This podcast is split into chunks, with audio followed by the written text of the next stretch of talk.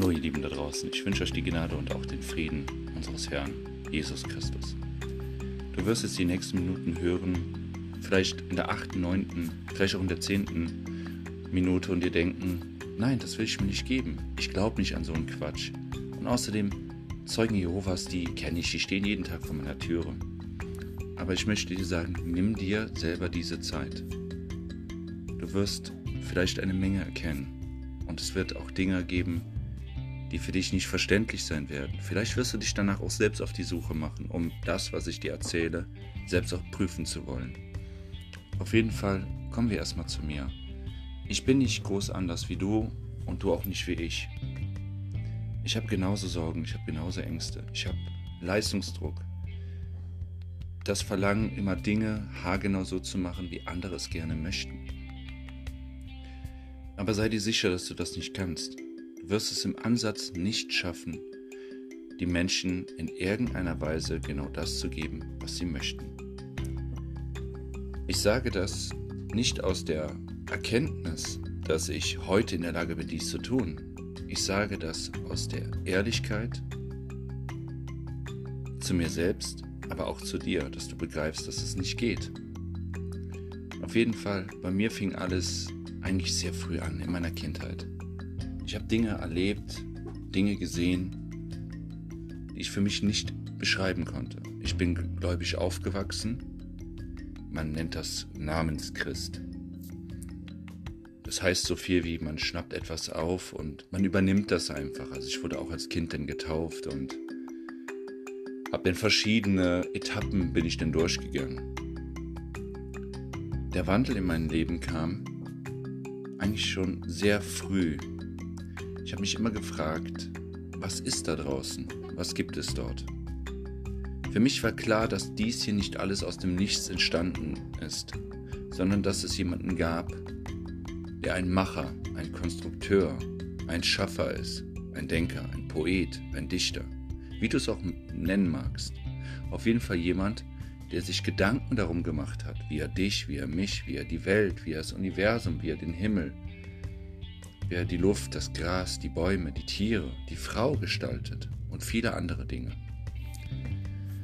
Angefangen hat es bei mir dann mit circa 33 Jahren. Es war kurz vor Weihnachten und meine Tante ist an Krebs gestorben. Das ist nicht das erste Mal gewesen, dass wir innerhalb unserer Familie uns von einem Menschen oder einer geliebten Person verabschieden mussten.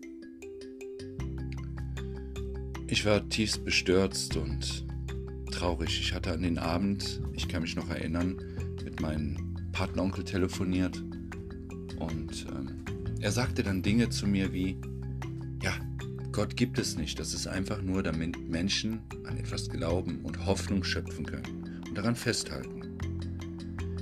Ich dachte sehr lange über diese Gedanken nach und auch seine Worte. Ich lernte zu diesem Zeitpunkt eine junge Muslima kennen, und ähm, sie war jetzt nicht sehr fest in ihrem Glauben gewesen, aber konnte mir sehr viel vom Koran, von der Sunna und, der, und den Hadithen erzählen. Wie schon gesagt, ich war in meinem Glauben so sehr eingeschränkt, dass man sagen konnte, ich habe gar nicht mehr geglaubt. Auf jeden Fall, wir redeten nächtelang über wirklich Gott und die Welt und äh, wir kamen dann immer mehr auf das Thema Allah und Koran. Und ähm, so mehr ich mich mit dem Thema befasste, war mir klar gewesen, dass da irgendetwas ist. Es war etwas da, was mich nicht losgelassen hat. Wie eine Stimme, die mich gerufen hat. Such die Wahrheit, such die Wahrheit, such die Wahrheit. Nach einiger Zeit und nach einigen Gesprächen auch mit dieser Person ähm, hatte ich das Glaubensbekenntnis des Islams gesprochen. Noch nicht in einer Moschee, aber ähm, schon mal für mich. Aber etwas störte mich. Es gab etwas, was mich gestört hat. Und das war die Tatsache, wie der Gott, den die Muslime als Allah hinstellen, mit den Menschen umgeht, die nicht an Mohammed, nicht an Allah, nicht an den Islam und nicht an den Koran glauben. Kurz diese Information für dich, wenn du die Bibel, den Tanach, also das Buch der Juden, die Tora und den Koran vergleicht, wird dir eine ganz besondere Sache auffallen. Bei den Juden ist das so, dass sie vielerlei nicht an den Messias glauben, dass sie heute noch auf ihn warten. Auf der anderen Seite gibt es den Koran, der sagt, dass laut dem Koran nach dem Glauben des Islam Isa, also Jesus, der eigentlich im Koran Joshua heißt, nicht gekreuzigt wurde, sondern dass jemand anders anstelle von Jesus ans Kreuz kam. Wenn du den, die Bibel liest, wirst du relativ schnell feststellen, dass sich Widersprüche feststellen. Nicht in der Bibel an sich, sondern in den beiden Argumentationen. Wir Bibel verwerfen, wir Christen verwerfen in keinster Weise ähm, die Tora. Ähm, wir sind den Juden dafür sogar noch dankbar weil es Gottes auserwähltes Volk war.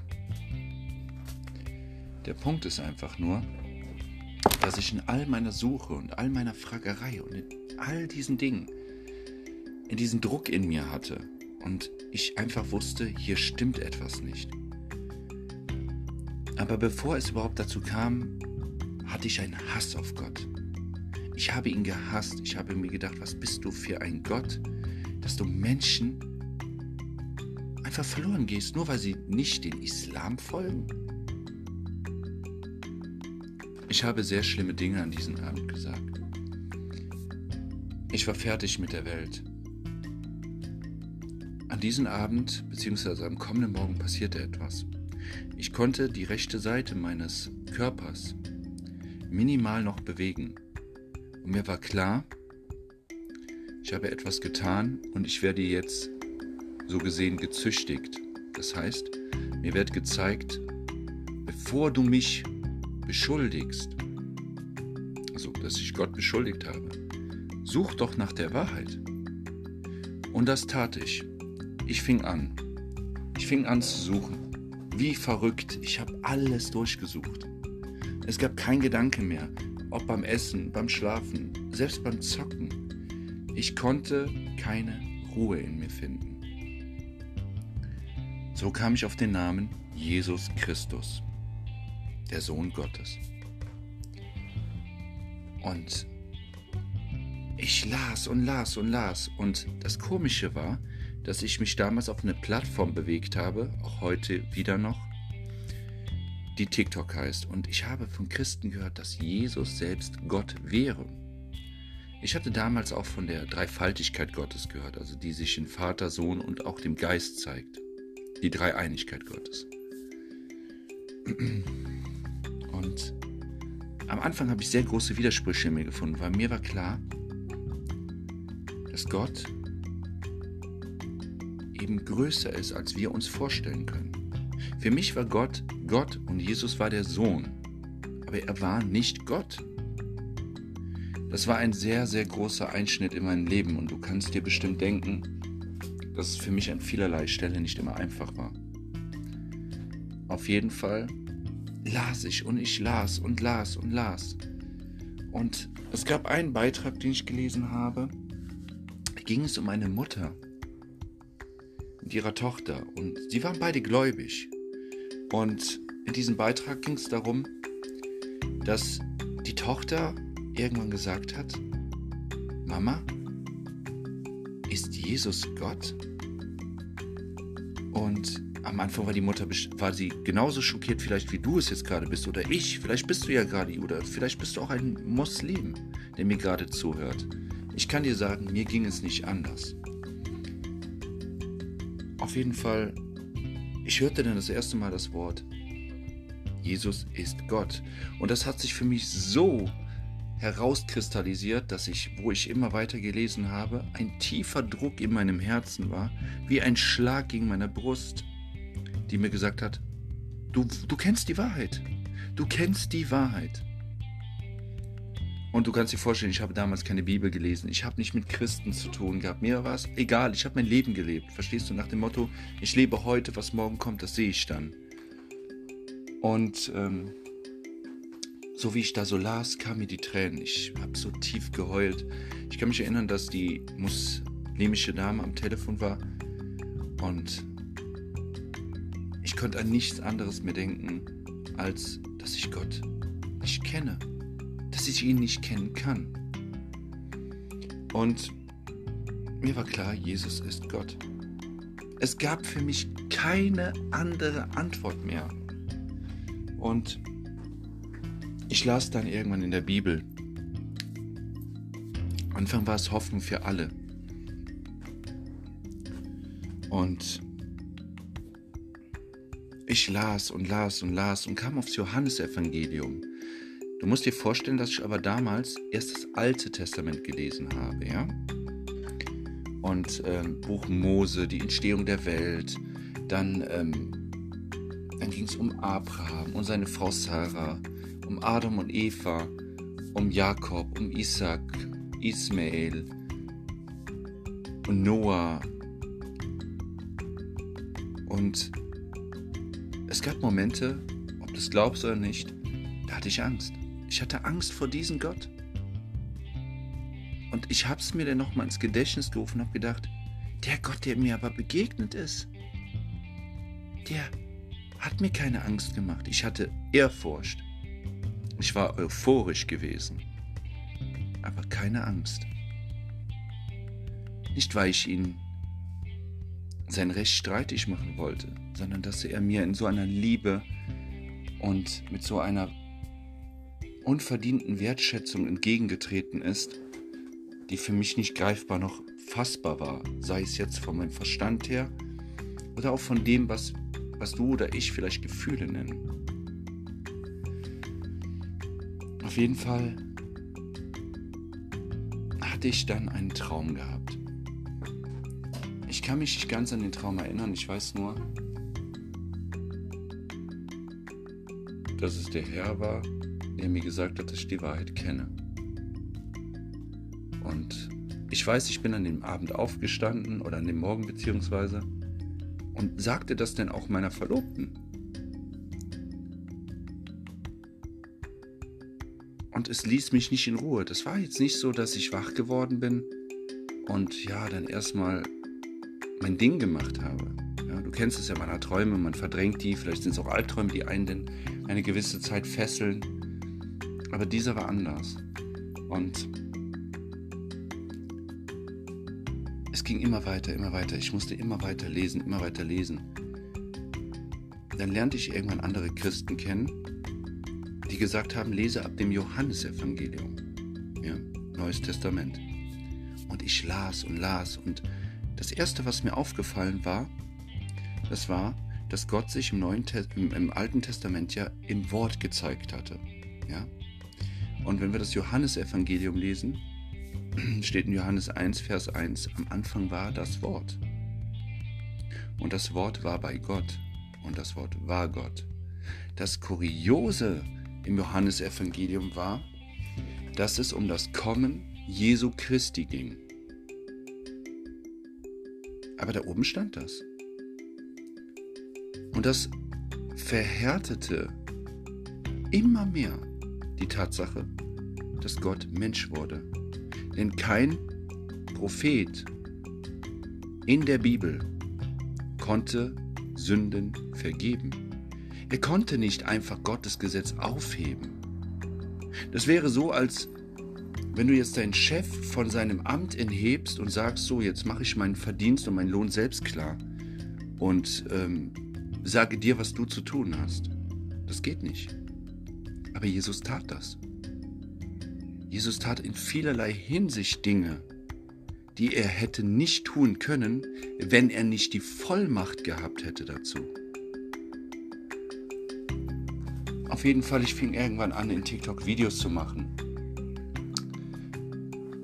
Übers, über, über, über Jesus, über das Evangelium, die frohe Botschaft, die rettende Botschaft der Menschen.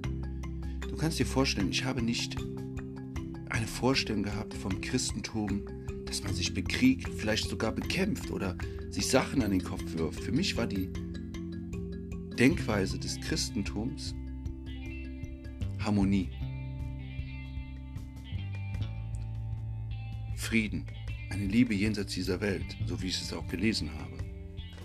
Du kannst dir denken, dass ich erschüttert war, wo ich denn das Gegenteil gehört habe. Von Zurufen, von Entsagungen des Glaubens bis zum Christsein war alles dabei. Alles.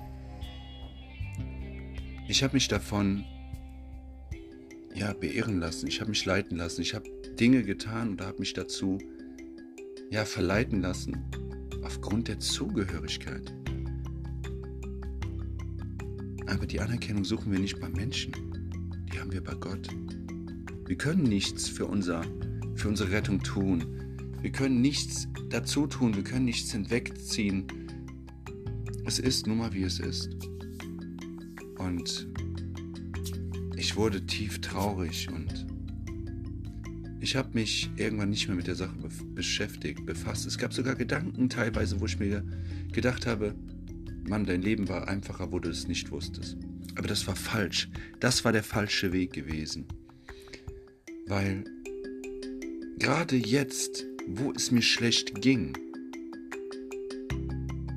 war es nicht aufgrund dessen meines Glaubens, sondern auf der Art und Weise, wie andere mich wahrgenommen haben und wie ich mich auch von diesen habe manipulieren lassen. Kurz gesagt, in der Bibel heißt es, der Herr sagt selbst, Wer mich nicht vom Menschen bekennt, zu dem werde ich mich auch nicht vom Vater bekennen.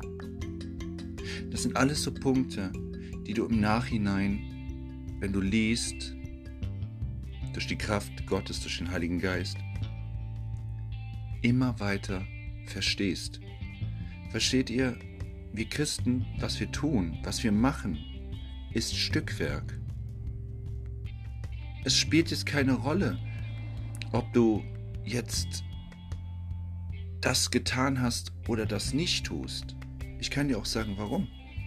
Weil es nicht durch dir ist, dass du gerettet worden bist, sondern weil es Gottes alleinige Wille war. Und das war dieser Punkt. Wie gesagt, das Ganze hat sich mit 33 hat sich das ergeben. Es gab noch einen anderen Traum. Sagen wir es so, wie es ist.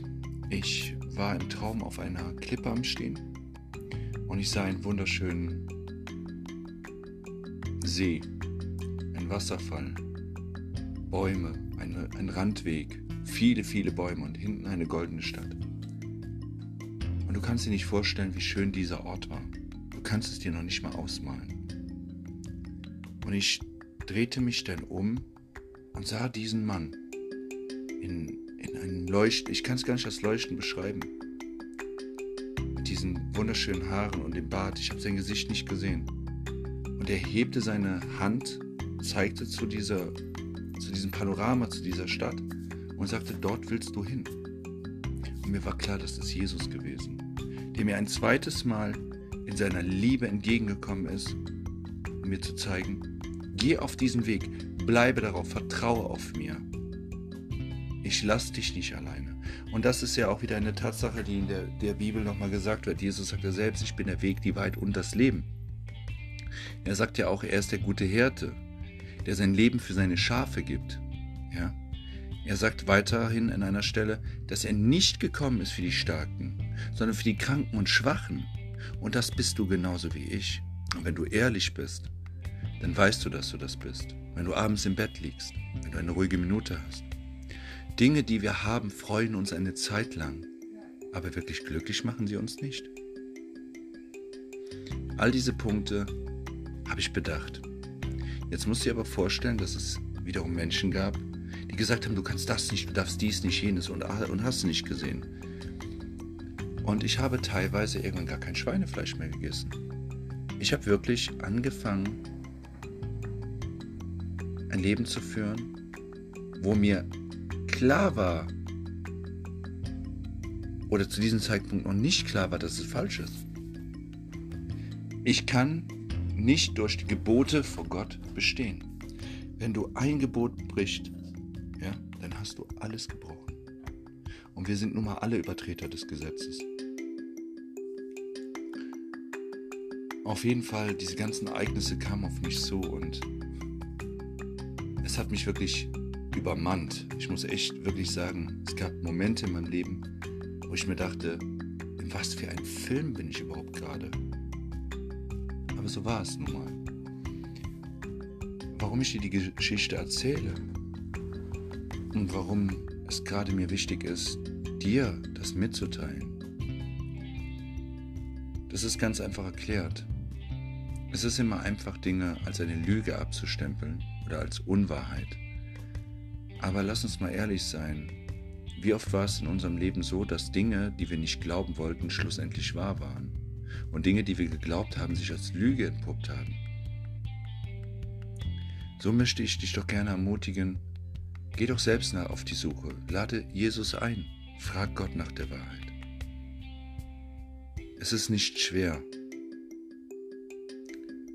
Du musst verstehen, dass du Sünder bist, auch wenn du vielleicht für dein Verständnis nichts getan hast. Du hast nicht gemordet, vielleicht hast du auch noch nie geklaut, vielleicht hast du auch noch nicht mal irgendwie schlecht zu deiner Mutter geredet.